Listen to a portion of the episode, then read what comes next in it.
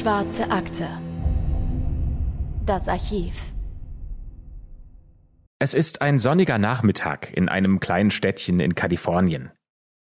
Eine ältere Dame ist damit beschäftigt, ein frühes Abendessen für sich vorzubereiten, als es an der Tür klingelt. Sie dreht seufzend das Gas vom Herd runter, schiebt die Pfanne auf die Seite, und eigentlich ist sie hungrig, denn das Mittagessen, das ist heute spärlich ausgefallen. Aber es hat an der Tür geklingelt, da muss sie sich natürlich Zeit für den Besucher nehmen. Für eine 60-jährige Frau ist sie noch sehr fit. Sie geht zur Tür und öffnet diese. Wahrscheinlich ist das ein Interessent für das Zimmer, das sie zur Vermietung ausgeschrieben hat. Ja, aber der Anblick des von Kopf bis Fuß in schwarz gekleideten Mannes lässt sie erstmal die Tür fast wieder zuschlagen. Doch die Hausherrin ist eine Dame mit Stil. Die möchte sich ihren guten Ruf nicht dadurch verderben, dass sie unhöflich ist zu einem fremden Gast. Und deswegen sagt sie erstmal Guten Tag, Sir, und begrüßt ihn ganz freundlich und schiebt ihren zierlichen Körper aber zwischen den Türspalt, sodass dieser Fremde keinesfalls ungebeten die Schwelle zu ihren Heiligtümern übertreten kann. Und dieser Mann antwortet ihr, Guten Tag, Gott sei mit Ihnen. Ich habe gelesen, dass Sie ein Zimmer zu vermieten haben, und ich wollte mich erkundigen, ob es noch frei ist. Seine dunklen Augen mustern sie aufmerksam. Er hat eine breite Statur, ist dabei aber eher untersetzt, doch sein Lachen scheint irgendwie aufrichtig zu sein. Eine Reihe sehr weißer, auffällig gerader Zähne blitzt ihr entgegen, aber es gibt eine Sache, die fällt ihr auf nämlich die großen Pranken des Mannes, und diese halten ein in Leder gebundenes Buch umschlungen. Die Dame will schon abwinken. Ein solcher Gast passt nicht in ihr Klientel von sonst eher älteren und ruhebedürftigeren Gästen. Aber die Stimme ihres Gegenübers, die ist so ruhig, so weich, auch so angenehm, dass sie ihm noch einen genaueren zweiten Blick schenkt. Sie sieht, dass das Buch in seinen Händen die heilige Schrift ist und atmet auf. Sie fragt, Oh, Sie sind Pastor. Der Mann lächelt und nickt. Ich bin in der Gegend, um Gottes Werk zu tun. Dann tritt die Hausherrin beiseite und öffnet die Tür einen Spalt. Ich kann Ihnen das Zimmer zeigen, sagt sie. Es ist zwar nicht groß oder luxuriös, aber alle Gäste unter diesem Dach fühlen sich wohl. Keine Angst, ich bin nicht anspruchsvoll, antwortet der schwarz gekleidete Mann und folgt ihr ins Haus. Und damit herzlich willkommen zurück zu einer neuen Folge der Schwarzen Akte. Wie immer mit Christopher Bücklein. Und natürlich mit Anne Lugmann. Schön, dass ihr dieses Mal auch wieder mit dabei seid. Wir haben heute wieder einen extrem spannenden Fall für euch. Ja, so oder so ähnlich, wie wir das gerade im Intro erzählt haben, wird sich diese Szene 1926 in Kalifornien abgespielt haben. Aber lasst uns, wie immer natürlich, den heutigen Fall mal von ganz von vorne beginnen. Ja, wir haben heute nämlich einen Fall für euch, der sich vor fast 100 Jahren in den USA zugetragen hat. Und wir stellen uns die Frage in diesem Fall, wie jemand zu einem Serienmörder werden kann, obwohl es diesen Begriff zur damaligen Zeit noch nicht mal gegeben hat. Wir erzählen euch heute etwas über Earl Nelson. Und diese Geschichte, die ist besonders grausam. Wenn ihr diese Folge hört, dann solltet ihr mit folgenden Themen umgehen können sexuelle und körperliche Gewalt gegenüber Frauen, auch körperliche Gewalt gegenüber einem Kleinkind.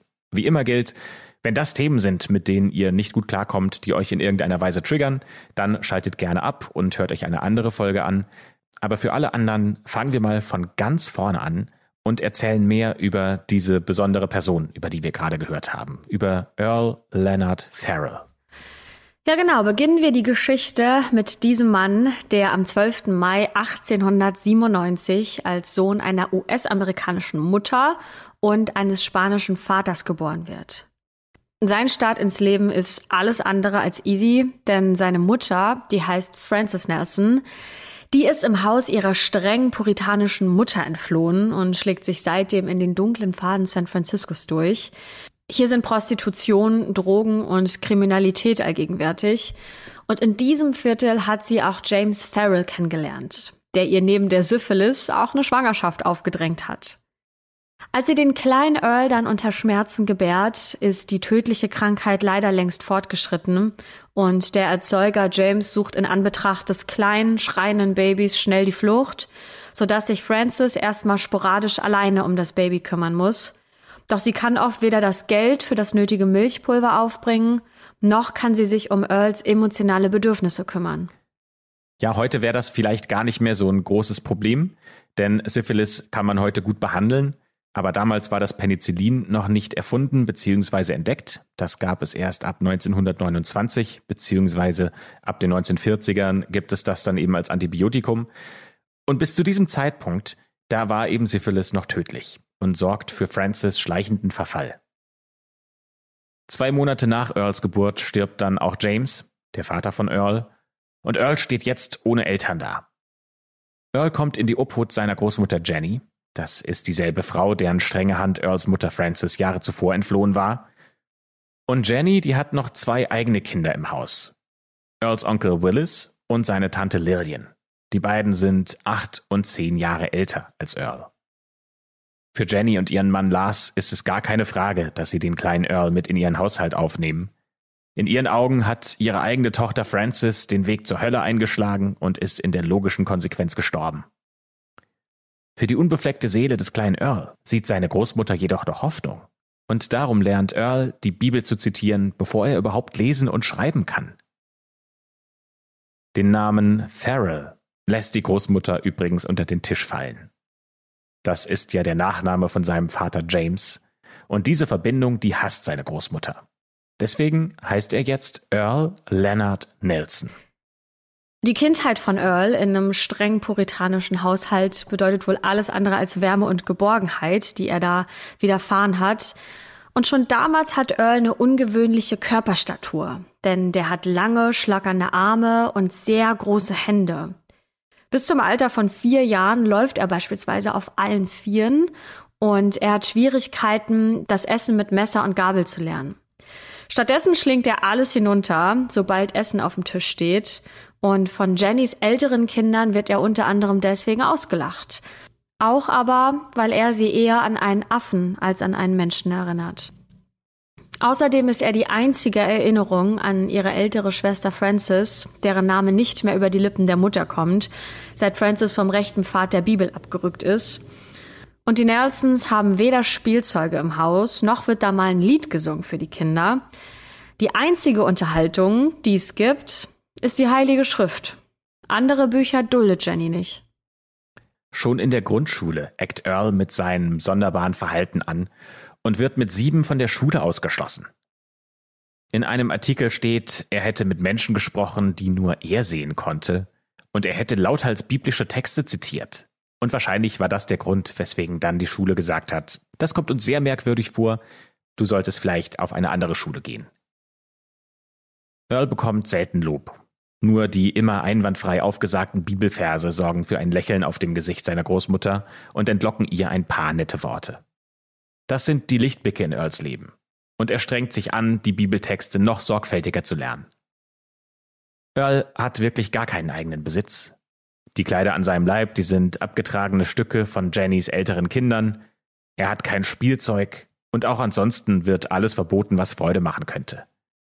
Und da ist es schon fast ein Wunder, dass Earl mit ungefähr zehn Jahren ein Fahrrad geschenkt bekommt. Er lernt schnell darauf zu fahren und saust die Straßen auf und ab und führt bald den anderen Kindern seine Tricks vor. Jenny kann das nicht leiden, weil das wäre so ein selbstherrliches zur Schaustellen, und sie ermahnt ihren Enkel, dass er damit nur den Zorn Gottes auf sich ziehen würde. Und mit dem, was jetzt folgt, hat wohl keiner gerechnet, nicht mal die Großmutter. Denn eines Tages hat Earl einen tragischen Unfall. Der Reifen seines Fahrrads verklemmt sich in den Schienen der Straßenbahn. Earl wird von der Straßenbahn erfasst und trägt eine so schwere Kopfverletzung davon, dass er ganze sechs Tage im Koma liegt. Für Oma Jenny ist das die logische Konsequenz seines gottlosen Verhaltens, also so denkt sie darüber, über das, was passiert ist. Das heißt, die schimpft sogar noch mit ihm, als sie ihn in sein Schlafzimmer trägt und dort liegen lässt, denn ein Krankenhausaufenthalt kommt nicht in Frage. Schließlich soll der Herr im Himmel darüber entscheiden, ob er Earl überleben lässt oder nicht. So schreibt es zumindest der Autor Ryan Green in seinem Buch Gorilla Killer. Am sechsten Tag nach dem Unfall kommt Earl entgegen aller Erwartungen die Treppe herunterspaziert. Der ist völlig dehydriert und auch dreckig und in den Augen seiner Familie wirkt er vermutlich barbarischer als jemals zuvor. Er kann sich nicht an den Tag des Unfalls erinnern, er kann sich auch nicht an den Sturz oder irgendwas in diesem Zeitfenster erinnern, noch daran, dass er überhaupt ein Fahrrad besessen hat. Sein Verhalten ist ab diesem Tag nur noch ungewöhnlicher. Er klagt oft über Kopfschmerzen, vergisst Dinge und er begafft seine Tante Lillian und seine Oma Jenny beim Umziehen. Und obwohl er laut unseren Quellen nicht allzu intelligent scheint, geht er dabei erstaunlich verschlagen vor. Jenny erwischt ihn weder bei seinen heimlichen voyeuristischen Aktivitäten noch beim Masturbieren. Im Jahr 1911, da ist Earl 14 Jahre alt, da stirbt seine Großmutter Jenny, die neben seiner Tante Lillian die einzige Person war, die sich ja je um Earl gekümmert hat. Seine Tante ist mittlerweile eine erwachsene Frau, ungefähr Anfang 20, und sie hat das Elternhaus bereits verlassen und hat ziemlich jung geheiratet. Für sie ist es jetzt gar keine Frage, dass sie Nächstenliebe praktizieren muss und ihren Neffen bei sich und ihrem Mann wohnen lässt. Und Earl ist gerade in der Phase, in der er nicht mal mehr zur Schule geht, auch schon lange nicht mehr. Stattdessen streift er immer öfter durch die verrufenen Ecken von San Francisco und sucht zum Beispiel das Hafenviertel an der Barbary Coast auf, wo auch seine Eltern früher recht viel Zeit verbracht haben. Von seiner äußeren Erscheinungsform ist Earl in die Breite und auch in die Höhe geschossen. Er hat ordentlich an körperlicher Stärke zugelegt, obwohl ihm wohl gar nicht bewusst ist, welche Kraft da wirklich in ihm schlummert. Ansonsten hat er von Jennys strenger Erziehung nur die Bibelverse mitgenommen, die er in ständig monotonem Ton vor sich aufsagt. Die Hehler und Gauner, die Lebemänner und die Prostituierten haben sich längst an die Gesellschaft dieses seltsamen jungen Manns gewöhnt. Mit seinem breiten Kreuz schreitet er die Straßen entlang und ist alleine schon durch seine Erscheinung ein Schutz für die Frauen, die hier ihren Körper verkaufen. Deswegen empfinden sie auch ein gewisses Mitleid mit diesem offensichtlich geisteskranken, aber harmlosen Jugendlichen, der sich vor ihren Augen irgendwie durch das Leben schlägt. Seit seinem Unfall meidet Earl das grelle Tageslicht. Er flüchtet sich in die Nacht oder in die dunklen Straßenecken und sucht zum Schlafen oft einsam gelegene, leerstehende Unterschlupfe auf. In der Zeit bis zu seinem 21. Lebensjahr, also das Alter, in dem man in Amerika offiziell als erwachsen gilt, da passieren noch zwei wichtige Dinge. Erstens, Earl hat zum ersten Mal Sex, denn eine Prostituierte ist bereit, ihn für seine ersten sexuellen Erfahrungen zur Verfügung zu stehen. Und er ist von diesem Ereignis total berauscht. Für ein paar Augenblicke vergisst er sogar seinen konstant schmerzenden Kopf, den er seit seinem Unfall immer hat, die Frau jedoch, die vermutlich schon so einiges erlebt hat, ist total entsetzt. Denn in seinem Rausch hat Earl sie mit seinen großen Pranken gepackt und ihr sehr viele blaue Flecken zugefügt. Und als er dann ein paar Tage später erneut eine der Frauen aufsucht, hat sich das längst rumgesprochen und die schicken Earl auf jeden Fall wieder weg. Das heißt, wieder fühlt er sich abgelehnt und hat ja aber irgendwie keine Ahnung, was er denn da falsch gemacht hat.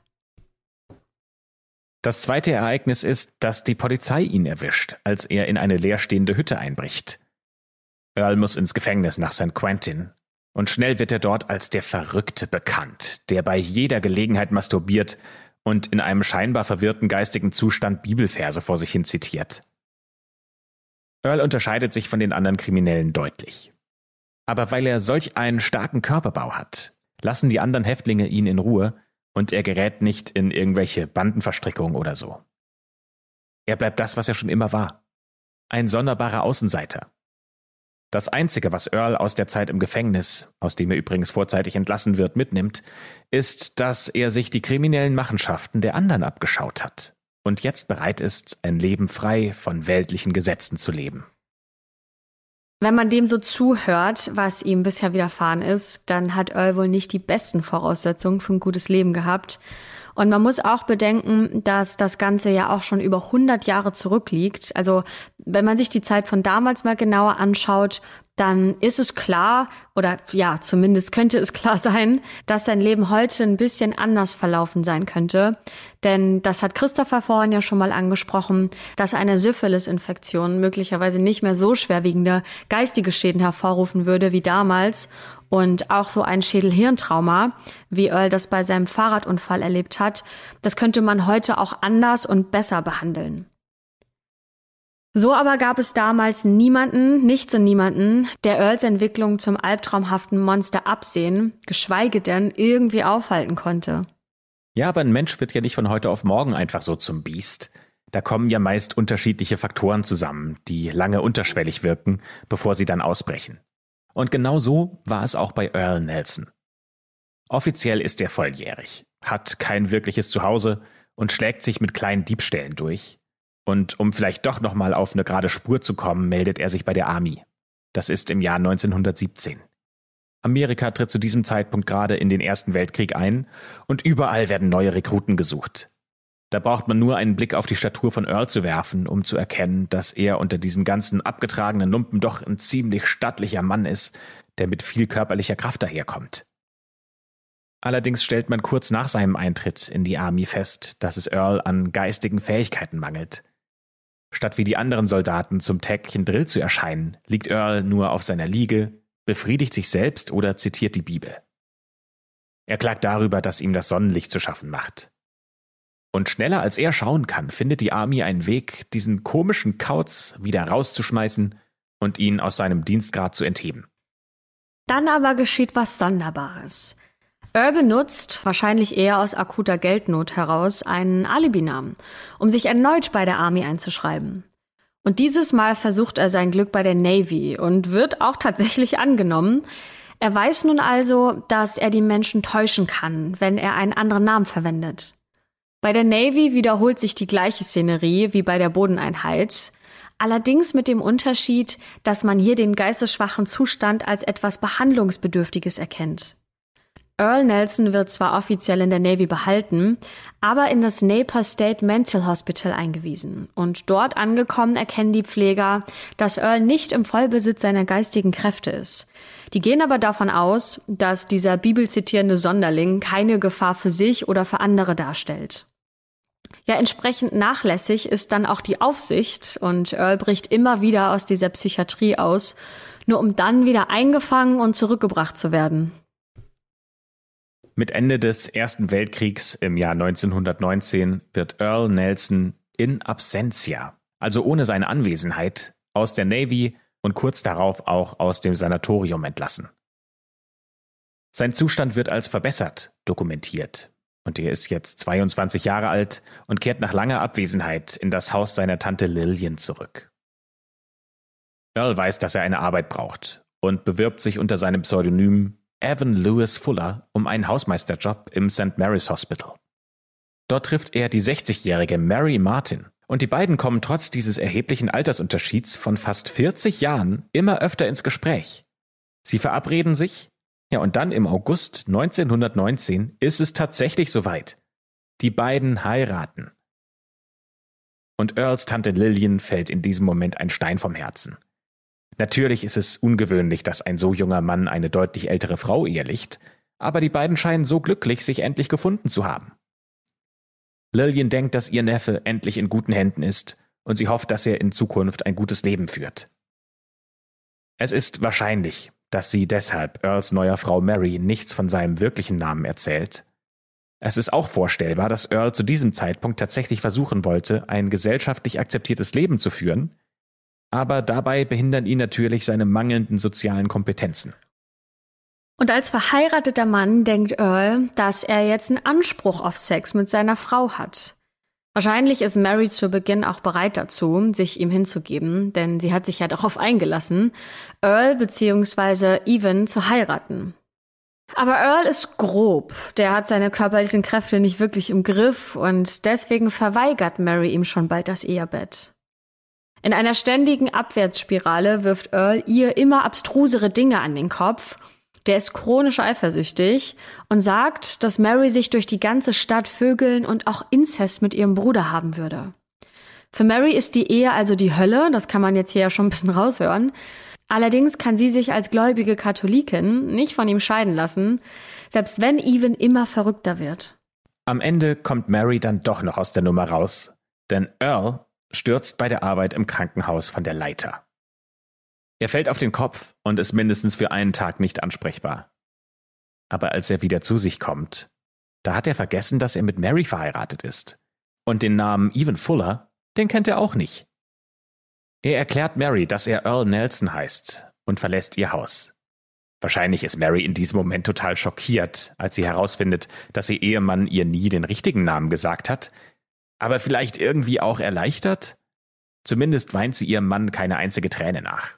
Und hätte sie gewusst, wie sich Earl entwickelt, dann wäre sie wahrscheinlich noch dankbarer gewesen, dass er einfach so ohne Probleme aus ihrem Leben verschwunden ist. Werbung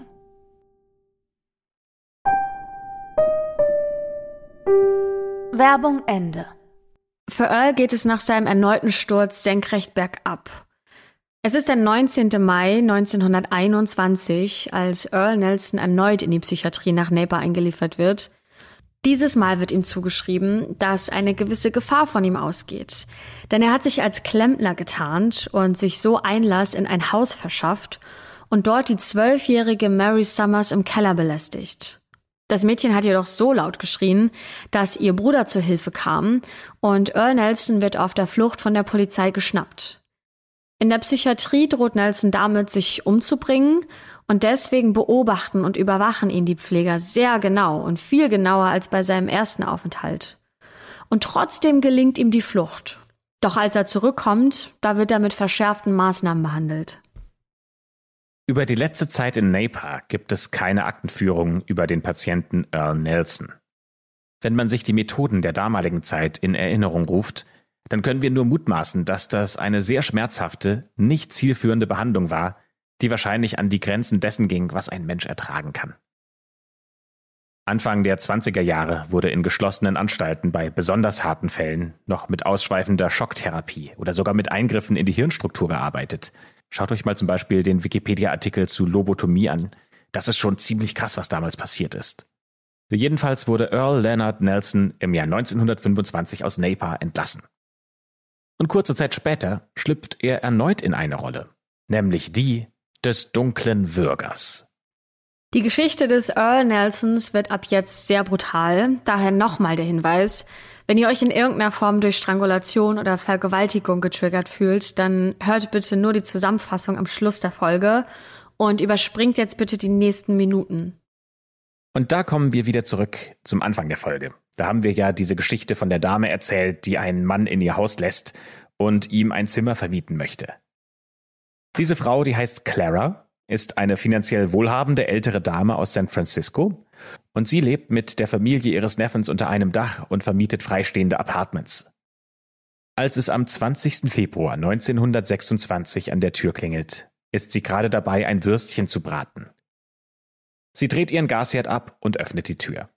Und vor ihr steht ein nicht übermäßig großer, jedoch sehr breitschultriger Mann und grüßt sie freundlich. Seine Stimme ist so zurückhaltend und sanft, dass Clara sich vermutlich wundert. In der Hand hält der Mann seine Bibel und Clara lässt ihn ins Haus. Das freie Apartment ist oben im dritten Stock und direkt daneben wohnt schon ein anderes Ehepaar. Earl Nelson folgt der 60-jährigen Wirtin und betritt hinter ihr das kleine Apartment und sperrt die Tür ab. Und in dem Moment, als Clara das Klicken des Schlosses hört, da ist bereits alles zu spät. Denn Nelson packt sie schon an ihrer Perlenkette und zieht diese zu. Die Kette zerreißt, doch Nelson hat große, starke Hände, große Pranken, mit denen er auch das letzte bisschen Leben aus der älteren Dame herauswirkt. Und wie schon ein wildes Tier zieht er ihr den Rock hoch, entledigt sich seiner Hose und stürzt sich auf den Leichnam von Clara. Als er fertig ist, lässt er die Tote liegen, wo sie ist, und macht sich auf den Weg nach draußen. Es ist später Nachmittag und Winter, das heißt, die Abenddämmerung legt sich über die Stadt. Jemand ruft nach ihm, fragt, ob er ihm helfen könne. Nelson dreht sich nach der Stimme um. Es ist Claras Neffe. Sagen Sie der Wirtin, ich nehme das Zimmer und bin in einer Stunde wieder da, ruft Nelson diesem Mann zu und tritt an die Luft. Wir wissen nicht, ob das sein erster Mord war und ob diese Schändung des Leichnams geplant war oder nicht. Auch was seine Motivation betrifft, da können wir nur vermuten. Earl Nelson wurde ja das ganze Leben von den Frauen rund um ihn herum abgelehnt.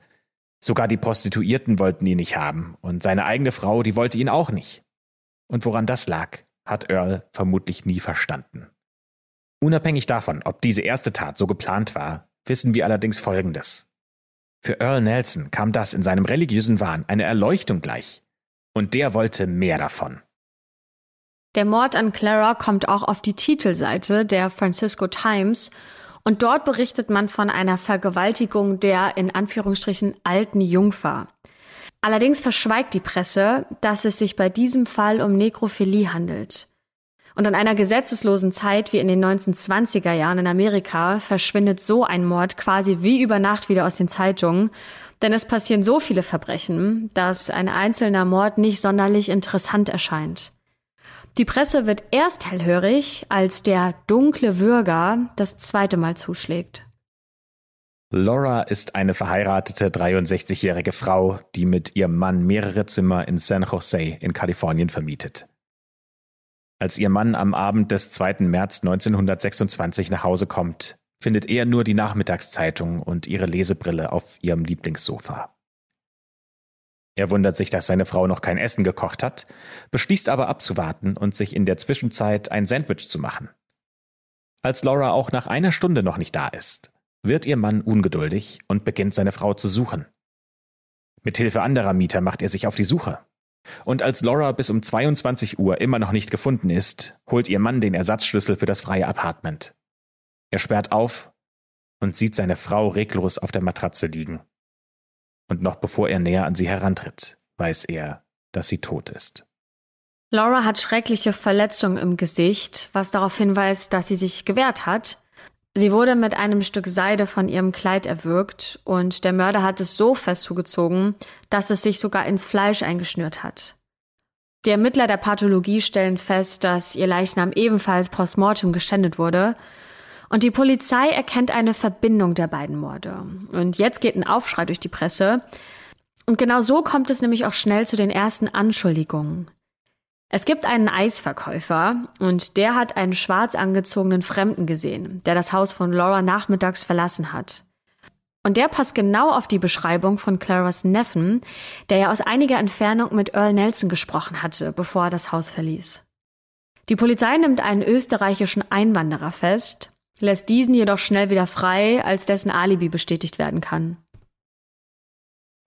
Die Wochen vergehen und diese Morde geraten schon fast wieder in Vergessenheit und die Bevölkerung von San Francisco atmet wieder auf.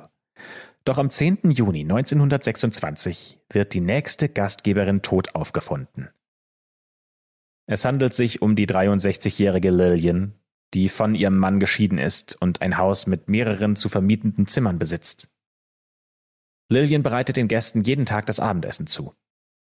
Sie will gerade das Haus für ihre Einkaufsrunde verlassen, als ein Mann klingelt, der sich für ihre Zimmer interessiert. Lillian führt ihn nach oben. Als der Fremde sein wahres Gesicht zeigt, will sie schreien. Doch da schließen sich seine Hände schon um ihren Hals und drücken zu. Ein Bewohner findet die Leiche von Lillian auf dem Bett, das Gesicht zu einem Schrei verzogen und die Polizei kann anhand eines Urinflecks in der Mitte des Raumes erkennen, dass der Mord dort stattgefunden haben muss. Denn die Blase des Opfers hat sich genau auf diesem Fleck entleert. Der dunkle Würger muss sie also auf den Boden gedrückt haben und die Pathologen vermuten, dass sich der Mörder beim Strangulieren seines Opfers mit seinem ganzen Körpergewicht auf die Frau gesetzt hat, denn sie finden neun gebrochene Rippen vor. Die unversehrte Brille jedoch weist darauf hin, dass sich Lillian nicht wirklich zur Wehr gesetzt haben kann. Der Bürger hat sie nach ihrem Tod einfach aufs Bett getragen, seinen Trieben freien Lauf gelassen und groteskerweise den Mantel des Opfers sorgsam zusammengelegt und unter ihre Füße geschoben. Auch der Hut der Frau liegt ordentlich auf dem Bett und weder die teuren Ohrringe noch die Perlenkette sind entwendet worden. Und deshalb geht die Polizei auch von einem reinen Lust- bzw. Racheakt aus. Der Ex-Ehemann von Lillian wird schnell verhaftet, aber genauso schnell auch eigentlich wieder freigelassen, denn auch der hat ein stichfestes Alibi. Und ab diesem Moment werden Frauen, die ein Zimmer zu vermieten haben, von den Behörden aufgefordert, Vorsichtsmaßnahmen zu treffen. Die sollen auf gar keinen Fall verdächtige Personen ins Haus lassen und auf keinen Fall ohne Begleitung die Zimmer zeigen. Ein zweiter Verdächtiger wird festgenommen. Er ist bereits 63. Allerdings kann der Neffe von Clara, Nelsons erstem Opfer, ihn mit Sicherheit freisprechen. Eine Woche später verschwindet die Mordserie aus den Schlagzeilen, bis am 18. Juni 1926 ein neues Opfer gefunden wird. Es handelt sich um die 22-jährige Sylvia aus Seattle. Es scheint also, als habe der dunkle Würger Kalifornien verlassen und im Staat Washington erneut zugeschlagen. Denn Sylvia wird an einem Seeufer tot aufgefunden. Ihr Schädel wurde mit einem Stein eingeschlagen und auch sie wurde postmortem sexuell missbraucht. Und deswegen gehen die Ermittler davon aus, dass es theoretisch möglich gewesen wäre, für den Mörder der älteren Damen in der verstrichenen Zeit nach Seattle zu reisen. Allerdings verwundert sie die deutliche Unterbrechung des Opferschemas. Denn Sylvia war erst 22 Jahre alt und alle anderen Mordopfer deutlich älter. Die Nachforschungen hingegen führen zu einer anderen Spur, denn offensichtlich war es Silvias eigener Vater, der seine Tochter umgebracht und vergewaltigt hat. Bis die Polizei ihn dingfest macht, schlägt der richtige Bürger erneut zu. Am 24. Juni 1926 kommt der Feuerwehrmann William nach seiner Nachtschicht nach Hause. Er ist müde und legt sich schlafen. Im Haus der 53-jährigen Ollie hat er ein kleines Zimmer gemietet. Um die Mittagszeit wacht er kurz auf. Er hört Geräusche und denkt sich, dass seine Vermieterin wahrscheinlich jemanden für das freistehende Zimmer nebenan gefunden hat. Und dann schläft er wieder ein. Kurze Zeit später wird er erneut geweckt. Etwas schlägt gegen die Wand. Erst versucht er dieses Geräusch zu ignorieren, aber schließlich ist es zu laut und zu irritierend. Gezwungenermaßen zieht William sich etwas über und macht sich auf die Suche nach der Lärmquelle. Das Hämmern kommt aus dem freistehenden Zimmer. William zögert, schaut dann aber durch das Schlüsselloch. Ein Mann hat so heftigen Sex mit einer Frau, dass das Bettgestell immer wieder gegen die Wand schlägt. William sieht von der Frau nur die Beine, aber er fühlt sich so peinlich berührt, dass er sich wegdreht und macht sich auf die Suche nach seiner Hausherrin. Doch die kann er leider nicht finden. Und als der schwarz gekleidete Mann längst das Zimmer verlassen hat, da schaut William nochmal durchs Schlüsselloch. Die Frau auf dem Bett liegt reglos, das kann er sehen, und William denkt sich, dass sie schläft. Anhand der Kleidung erkennt er eindeutig, dass es sich um die Hausherrin, also Ollie, handelt. Und er zögert erst, ihren Mann aufzusuchen, denn es könnte ja sein, dass Ollie ein außereheliches Verhältnis hat und da will sich William auf keinen Fall einmischen. Aber als Ollie auch ein paar Stunden später noch nicht aufgestanden ist, da geht William doch zu ihrem Mann. Die beiden holen den Ersatzschlüssel und finden Ollie mit einem Kabel erwürgt auf dem Bett. Das Kabel ist so fest um ihren Hals gezogen, dass bereits Blut auf die Matratze gesickert ist. Und William wird sofort verdächtigt und an Ort und Stelle noch in Gewahrsam genommen. Doch am nächsten Tag kommt er wieder frei. In Santa Barbara beginnt dann die größte Männerjagd in der Geschichte. Die Polizei durchkämmt das ganze Land. Von San Francisco bis zur mexikanischen Grenze. Letztendlich wird ein Drogensüchtiger festgenommen, der diese Morde sogar gesteht. Aber der macht dann so unpassende Angaben, dass die Polizei sich nicht sicher ist, ob sie den richtigen Täter gefasst haben.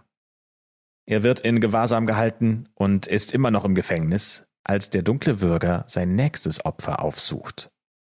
Am 16. August 1926 begeht Earl Nelson seinen vorerst letzten Mord in Kalifornien. Das Opfer ist die 52-jährige Mary aus Oakland, und ihr Mann findet die strangulierte Frau brutal zugerichtet im Badezimmer eines vermieteten Apartments vor. Ihr Kopf ist bereits dunkelblau angelaufen und der Mörder hat ihr ein Handtuch um den Hals gewickelt. Die Vorderzähne sind ausgeschlagen und eine Blutlache hat sich bereits von dieser Zahnlücke aus auf dem Boden ausgebreitet. Auch in diesem Fall wird zuerst einmal der Ehemann verdächtigt, aber Freunde und Bekannte können bestätigen, dass Marys Mann seine Frau sehr geliebt hat und deswegen gerät auch er aus dem Fokus der Ermittlungen.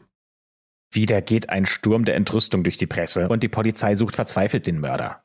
Selbst für Earl Nelson wird es brenzlig, denn er beschließt das erste Mal in seinem Leben, den Staat Kalifornien zu verlassen und nach Oregon zu gehen, genauer gesagt nach Portland.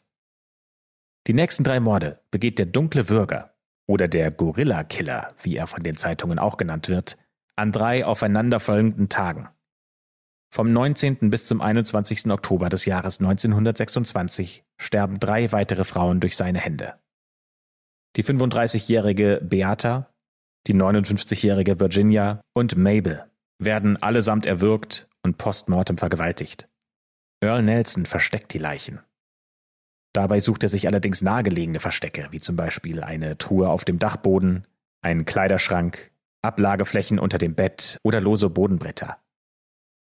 Durch den Gestank der Verwesung oder durch eine genauere Hausdurchsuchung werden diese Leichen schnell gefunden.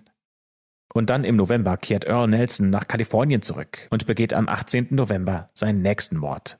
Das Opfer ist die 56-jährige Anna aus San Francisco. Ja, am 19. November 1926 passiert dann aber was Außergewöhnliches. Denn eines seiner Opfer überlebt. Von Mrs. Murray aus Burlingame aus Kalifornien, da erfahren wir mehr über die Vorgehensweise von Earl Nelson. Mrs. Murray ist 28 Jahre alt und hochschwanger, als es am Abend des 19. November bei ihr klingelt. Sie ist natürlich gewarnt durch diese Nachrichtenflut aus der Presse und trotzdem lässt sie den jungen Mann, der da mit seinem unscheinbaren Äußeren vor ihrer Tür steht, ins Haus. Denn er interessiert sich für das Haus, das zum Verkauf steht. Ihren Aussagen nach ist er äußerst eloquent und hat auch ein sauberes Auftreten. Und seine Gesichtszüge erinnern sie an einen Südeuropäer. Das dunkle Haar trägt er ordentlich geschnitten nach hinten frisiert und auch seine Kleidung macht einen guten Eindruck. Mrs. Murray will kein Risiko eingehen und hält sich nach eigenen Angaben durchwegs fünf bis sechs Meter von dem interessierten Käufer entfernt, was ja schon ein sehr großer Abstand ist, wenn man sich das mal vorstellt. Und die führt ihn da durch die Räume. Dabei gibt sich der Mann so, als kenne er sich in der Architektur gut aus. Besonders scheint er an den Lampen interessiert zu sein und immer wieder sieht die Hausherrin auf die Uhr. Es ist halb sechs und sie weiß, dass ihr eigener Mann erst frühestens um 18 Uhr von der Arbeit nach Hause kommt. Im Nachhinein wird ihr klar, dass Nelson immer wieder versucht hat, ihr Augenmerk nach oben zu lenken, um dann unbeobachtet hinter sie zu treten und sie zu strangulieren. Als Mrs. Murray dann doch einen kurzen Moment unachtsam wird, weil der Fremde aus dem Fenster blickt und das Dach gegenüber kommentiert, spürt sie, wie sich seine Hände um ihren Hals schließen. Und sie ahnt, wen sie da hinter sich hat. Sie wird panisch. Sie will noch nicht sterben und sie wird alles tun, um ihr ungeborenes Kind zu retten. Und in schierer Verzweiflung und mit der fast übernatürlichen Kraft einer Mutter, die ihr Baby beschützt, gelingt es ihr, sich diesem eisernen Griff zu entreißen. Wie eine Furie zerkratzt sie das Gesicht des Bürgers, schiebt sich an ihm vorbei und flüchtet schreiend aus dem Haus.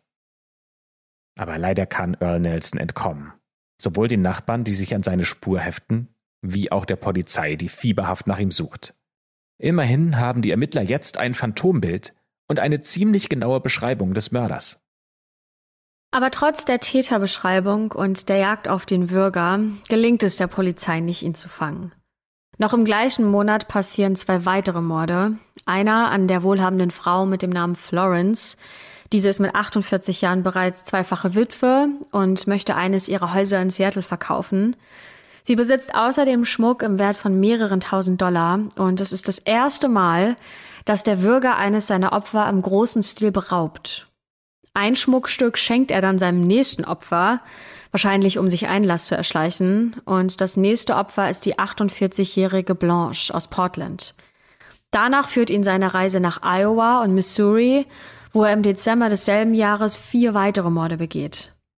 Mrs. John Brerard, sie ist 41 Jahre alt, wird am 2. Dezember 1926 erwürgt und vergewaltigt. Als die Polizei ihren Leichnam findet, gehen die Beamten zunächst von einem Selbstmord aus, weil sich das Opfer kurze Zeit vorher in psychiatrischer Behandlung befunden hatte. Allerdings macht die Autopsie schnell deutlich, dass das unmöglich der Fall sein kann und dass der Gorilla-Killer oder der schwarze Würger einen neuen Start erreicht hat. Am 27. Dezember wird die 23-jährige Bonnie in Kansas City ermordet und einen Tag später wird die 28-jährige Germania Opfer des Würgers. Als Nelson das Haus von Germania verlassen möchte, da hört er ein vermutlich eigenartiges Geräusch. Vielleicht ein Wein oder ein Schreien. Irgendwie wird er jedenfalls auf das Baby aufmerksam. Vielleicht erinnert ihn der Anblick des kleinen Säuglings an seine eigenen Qualen und vielleicht erkennt er sich sogar selbst in dem Baby wieder. Einsam, verlassen und ohne Mutter. Er dreht aus der Stoffwindel des Kindes einen Strick und Robert, das Baby, das gerade mal acht Monate alt ist, ist das einzig männliche Opfer des Bürgers. Obwohl die Zeitungen viel berichten und falsche Verdächtige gefasst werden, ist Earl Nelson immer noch auf freiem Fuß.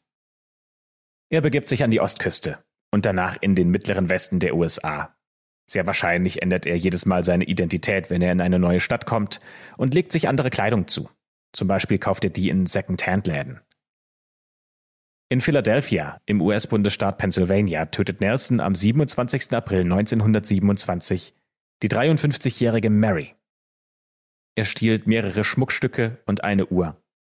Nur einen Monat später, am 30. Mai, ist er in Buffalo im US-Bundesstaat New York, wo er die ebenfalls 53-jährige Jenny tötet.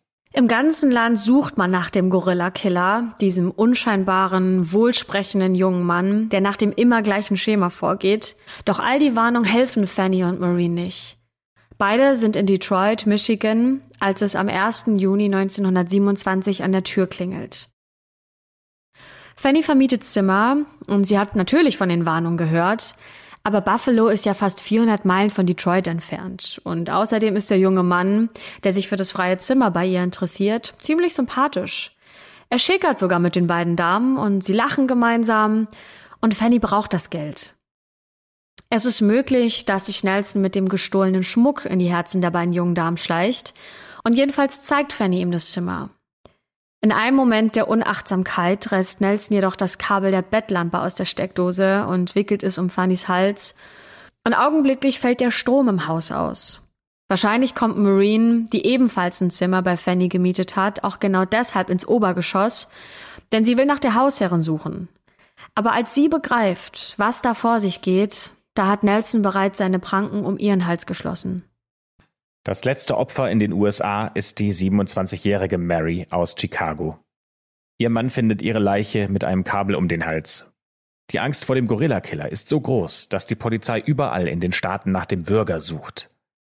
Für Nelson heißt es deswegen höchste Zeit, die Staaten zu verlassen, und er flüchtet nach Kanada. Während Nelson in den USA fast anderthalb Jahre lang unbehelligt morden konnte, ist sein Auftreten als der dunkle Würger in Kanada aber relativ kurz. Um den 7. Juni kommt er in Winnipeg in Kanada, in einem für ihn fremden Land an. Der wechselt seine Kleidung und Identität und mietet sich bei einer älteren Vermieterin, die heißt Mrs. Hill ein. Und Mrs. Hill spricht ausführlich mit diesem jungen Mann und ist ja eigentlich sogar recht erfreut, dass er so bibelkundig ist. Und sie ahnt ja nicht, wie viel Glück sie hat, dass sie verschont bleibt. Wahrscheinlich findet Nelson keine Gelegenheit, sie umzubringen, und so mietet er sich in einem ihrer Zimmer ein. Allerdings hat die 14-jährige Lola nicht so viel Glück. Was genau sie dazu bringt, Nelson am Abend des 8. Junis in sein Zimmer zu folgen, ist unklar. Es ist vorstellbar, dass er sie damit gelockt hat, ihr Papierblumen zu kaufen, wenn sie mitkommt. Und Lola, deren Familie durch eine schwere Lungenentzündung des Vaters in finanzielle Bedrängnis gekommen ist, die will ebenfalls etwas tun, damit die Familie über die Runden kommt. Am Abend des 10. Junis 1927 macht Mr. Patterson eine schreckliche Entdeckung, denn der wundert sich erstmal, dass seine Frau abwesend ist. Das Ehepaar hat zwei kleine Söhne und normalerweise ist Emily nie so lange weg. Aber als sie bis spät in der Nacht immer noch nicht zurückkehrt, da sinkt er am Bett eines seiner Söhne auf die Knie und bittet den Herrn darum, dass er ihm zeigt, wo seine Frau ist.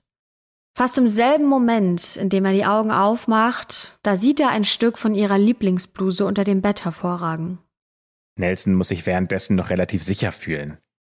Er hat das Haus von seiner Vermieterin Miss Hill verlassen und sein Weg hat ihn mit Emily zusammengeführt, die er ermordet, vergewaltigt und unter ein Bett gerollt hat. Er hat noch 70 Dollar und den Ehering von Miss Patterson erbeutet und er möchte jetzt erstmal die Kleidung wechseln und findet einen Second-Hand-Shop. Er fragt den Inhaber nach einem Friseur und der Ladenbesitzer führt ihn zu Herrn Tabor, der sein Geschäft in der Nähe hat. Dieser Friseur erkennt viel Blut an den Haaren von Nelson und meldet das nach dem Haarschnitt der Polizei. Und der Juwelier, bei dem Nelson den gestohlenen Ring zu Geld machen will, der ist ebenfalls aufmerksam. Denn ihm fallen die prankenhaften Hände seines Kunden auf. Allerdings verlässt Nelson Winnipeg, bevor er gefasst werden kann und setzt seinen Weg nach Regina, Kanada fort. Dort mietet er sich bei einer jungen Witwe ein, die eine neunjährige Tochter hat. Und die Polizei unterdessen untersucht jeden, der Zimmer im Raum Winnipeg vermietet. Natürlich klingeln die Beamten auch bei Mrs. Hill und die äußert, dass sie keine verdächtige Person bei sich eingemietet hat. Allerdings kommen ihr kurze Zeit später doch Zweifel, denn wo ist denn dieser freundliche Mieter, der ihr noch zwei Dollar schuldet? Schließlich schaut sie in dem Zimmer nach, das er gemietet hat, und ein bestialischer Gestank verrät ihr die grausame Wahrheit über diesen Mann. Die Polizei findet den schon verwesenden Leichnam der 14-jährigen Lola unter Nelsons Bett. Die Leiche ist nackt und so stark zugerichtet, dass sie an die Opfer von Jack the Ripper erinnert. Keine der anderen Frauen wurde derart abartig malträtiert. Wie ein Lauffeuer verbreitet sich die Nachricht, dass der dunkle Würger Kanada erreicht hat. Und Nelson bleibt nichts anderes übrig, als die Flucht zu ergreifen. In Kanada jedenfalls sind die Menschen erpicht darauf, diesen Killer dingfest zu machen. Und die Polizei setzt eine Belohnung von 1500 Dollar auf Nelson aus. Das klingt erstmal nicht so viel, aber die heutige Kaufkraft liegt bei ungefähr 25.000 Dollar. Nelson selbst versucht verzweifelt, endlich die amerikanische Grenze zu erreichen. Wahrscheinlich hat er nicht gedacht, dass die Daumenschrauben so schnell angezogen werden. Er will nun alles dran setzen, seine Heimat zu erreichen. In Killarney, ungefähr 20 Kilometer von der Grenze entfernt, wird er aber gefangen genommen. Er gibt erneut einen falschen Namen an und trotzdem sperren ihn die Polizisten ins Gefängnis. Die Tatsache, dass Nelson die Flucht gelingt, die zeigt, wie gerissen der ist und wie gefährlich der Killer ist. Mit seinem kooperativen und ruhigen Verhalten macht er die Beamten nachlässig und in einem unbeobachteten Moment knackt er die doppelt gesicherten Schlösser und kann wieder verschwinden. Die ganze Stadt ist in Bereitschaft, den Geflüchteten wieder dingfest zu machen, denn mittlerweile hat sich ja der Verdacht bestätigt, dass es sich bei dem Geflohenen tatsächlich um den Gorilla-Killer oder um den schwarzen Würger handelt. Nelson weiß, dass die Polizei jetzt jeden Winkel nach ihm absuchen wird. Aber was er nicht weiß, ist, dass ein Unterstützungstrupp aus Winnipeg mit dem Zug nach Killarney unterwegs ist und in der Früh am Bahnhof ankommt. Und das ist ein Problem für Nelson, denn er spekuliert ebenso auf den Zug, von dem er sich erhofft, schnell über die Grenze zu kommen. Um kurz nach 8 Uhr morgens steht Nelson zerzaust am Bahnhof. Er fragt einen Mann nach einer Zigarette und erklärt, dass er ein Farmarbeiter wäre. Und noch bevor der Zug mit den Beamten aus Winnipeg eintrifft, ergreift ihn ein anderer Polizist und zusammen mit der Verstärkung wird Nelson ein letztes Mal gefangen genommen. Nach seiner Inhaftierung bekommt Nelson viel Besuch. Zum Beispiel von seiner Tante Lillian und seiner ehemaligen Frau Mary aber auch Besuch von anderen Leuten, die mit Nelson in Kontakt standen. Und die bestätigen, dass er verrückt ist. Auch wird in der Untersuchungshaft eine Röntgenaufnahme seines Gehirns gemacht, um Spuren dieses Fahrradunfalls aus seiner Kindheit und der Syphilis-Erkrankung, an der ja seine beiden Eltern gestorben sind, zu entdecken. Die Medizin von damals ist allerdings noch nicht so weit, um eine Geisteskrankheit neurologisch zu bestätigen. Und aus den USA kommt eine Schar an Polizeibeamten, um endlich die Mordakten zu schließen. Mit den beiden letzten Opfern aus Kanada sind es jetzt 22 Frauen, die Nelson auf dem Gewissen hat. Die echte Zahl ist möglicherweise sogar noch höher, da Nelson seine Schuld niemals zugegeben hat und ihm die Justiz einige Fälle nicht zweifelsfrei zuordnen konnte. Earl Leonard Nelson wird am 5. November 1927 nach 40-minütiger Beratung der Geschworenen zum Tode durch den Strang verurteilt. Ein eingereichtes Begnadigungsgesuch aufgrund von Geisteskrankheit wird abgelehnt. Nelson nimmt sein Urteil gelassen hin. In seiner ruhigen Art beharrt er bis zuletzt auf seine Unschuld. Am Morgen des 13. Januars 1928 wird Nelson die 13 Stufen zum Galgen geführt.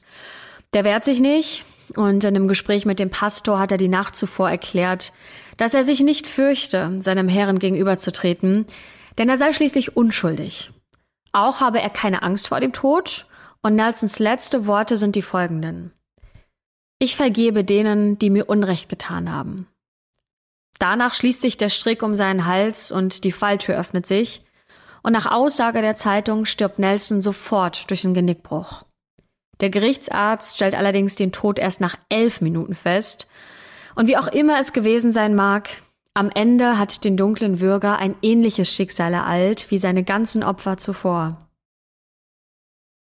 Heute würde man einen Mann wie Nelson in eine forensische Psychiatrie überweisen. Aber damals hat man die Hinrichtung als einzig gerechte Strafe angesehen. Und das war's. Das war der Fall von Earl Nelson dem dunklen Würger oder dem Gorilla-Killer. Uns würde wahnsinnig interessieren, was ihr zu diesem Fall denkt. Schreibt das doch gerne unter den aktuellsten Instagram-Post auf dem Channel Schwarze Akte. Das sind wir, Anne und ich. Und wenn ihr euch ausführlicher mit diesem Fall beschäftigen wollt, dann können wir euch auf jeden Fall noch ein Buch empfehlen. Das heißt Bastille von Harold Schächter. Das haben wir bei der Recherche gelesen und finden, das ist eines der besten Bücher, um diesen Fall einmal in seiner Gesamtheit zu verstehen und nochmal nachvollziehen zu können. Und äh, da findet ihr noch einige Informationen, die über das hinausgehen, was wir euch in diesem Podcast erzählen konnten. Und dann bleibt uns nichts anderes übrig, als zu sagen, vielen Dank fürs Zuhören. Es ist uns wie immer eine große Ehre. Wir freuen uns darauf, wenn ihr auch nächste Woche wieder mit einschaltet, wenn wir einen neuen Fall für euch in der schwarzen Akte öffnen. Bis dahin, habt eine schöne Zeit und wir hören uns beim nächsten Mal.